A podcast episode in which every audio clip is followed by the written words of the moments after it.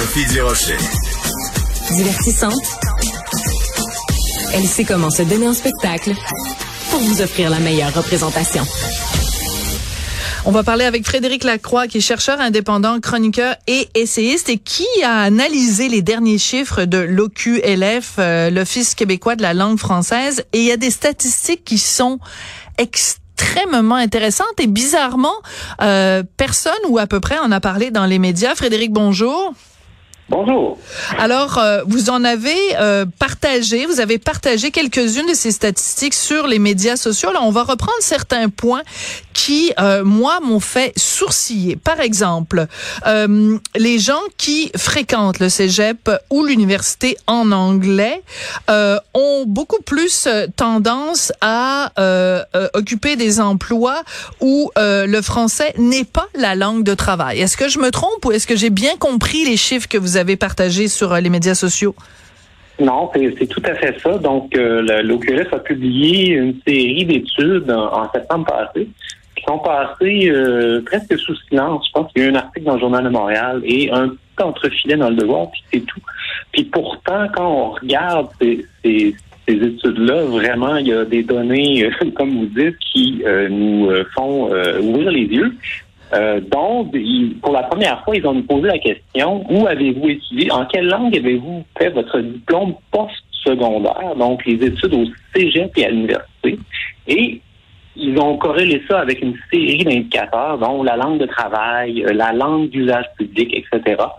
Donc, on se rend compte que si une personne a étudié euh, au post-secondaire en anglais au Québec, donc soit au cégep, soit à l'université, euh, la langue de travail est affectée de façon énorme. Donc, hmm. j'ai chiffre devant moi, là, par exemple, pour des études postsecondaires en anglais, c'est 50% qui travaillent en anglais, tandis que c'est seulement 2,5% qui travaillent en anglais si les études postsecondaires ont été faites en français. Donc, le décalage est, d'un facteur 25. C'est absolument phénoménal. C'est, c'est phénoménal. Et la raison pour laquelle on s'en parle aujourd'hui, Frédéric, c'est bien sûr parce qu'il y a eu toute cette controverse. Bon, d'abord, euh, évidemment, le gouvernement de la CAQ qui refuse d'agir sur le cégep euh, en anglais, mais aussi à cause de ce, toute cette controverse qu'il y a eu au cours des dernières semaines quand euh, la ministre Pascal Derry a décidé de hausser et de modifier les frais de scolarité pour les universités de langue anglaise. Et ce qu'on entendait beaucoup pour de la part des opposants, c'était de nous dire, bon, ça change rien, qu'ils aillent au cégep en anglais, qu'ils aillent à l'université en anglais, c'est pas grave. Ça changera rien à la vie d'après. Or, ce que vous voyez dans les chiffres, c'est, ça n'est pas cette réalité-là. Oui, c'est tout à fait ça. Pendant euh, des, décennies, ça fait 20 ans qu'on nous dit que ah, le cégep anglais, dans le fond, c'est juste un détour pour apprendre l'anglais, puis après ça, le reste de la vie se fait en français. Bon, moi, j'ai toujours été sceptique euh, par rapport à cette affirmation, puis j'ai fait des, des, mes propres recherches qui ont conduit au fait j'y crois pas du tout. Euh, mais là, c'est l'OQLS qui sort avec ça en septembre et euh, qui prouve noir sur blanc que ce cours-là a aucun sens, puis que la langue des études postsecondaires détermine fortement la langue de travail. Mais ce qui est encore plus intéressant, je trouve, c'est que par exemple, ils ont euh, croisé ça avec la langue utilisée dans les commerces, donc la fameuse langue d'usage public. Donc, les opposants à la loi 101 Cégep nous disent que ah, c'est pas grave, parce que même s'ils étudient en, anglais, euh, tout le reste de leur vie, dans les commerces, par exemple, ils, utilisent le français. Puis on voit que c'est pas vrai parce que la préférence pour l'anglais puis l'usage de l'anglais comme langue d'interaction euh, dans la vie publique bascule énormément avec les étudiants en anglais.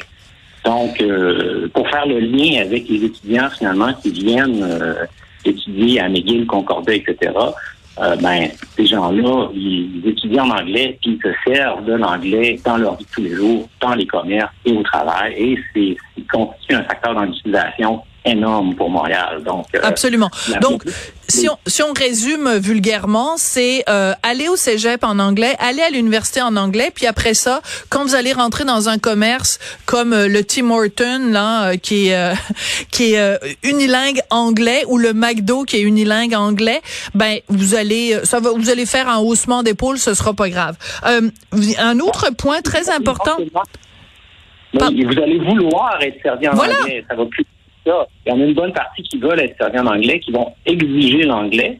Puis, pour une autre partie, dont une majorité de francophones, euh, ils n'auront pas de problème à que ça soit servi en anglais ou en français. Ils n'auront plus de préférence linguistique. Donc, ça érode euh, le sentiment d'identité linguistique carrément.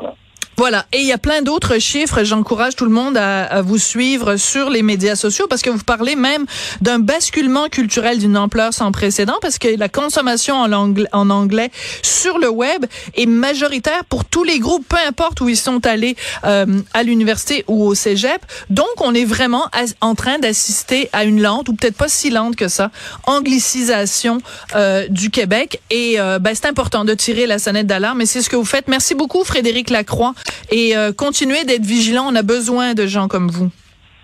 Ben, merci à vous.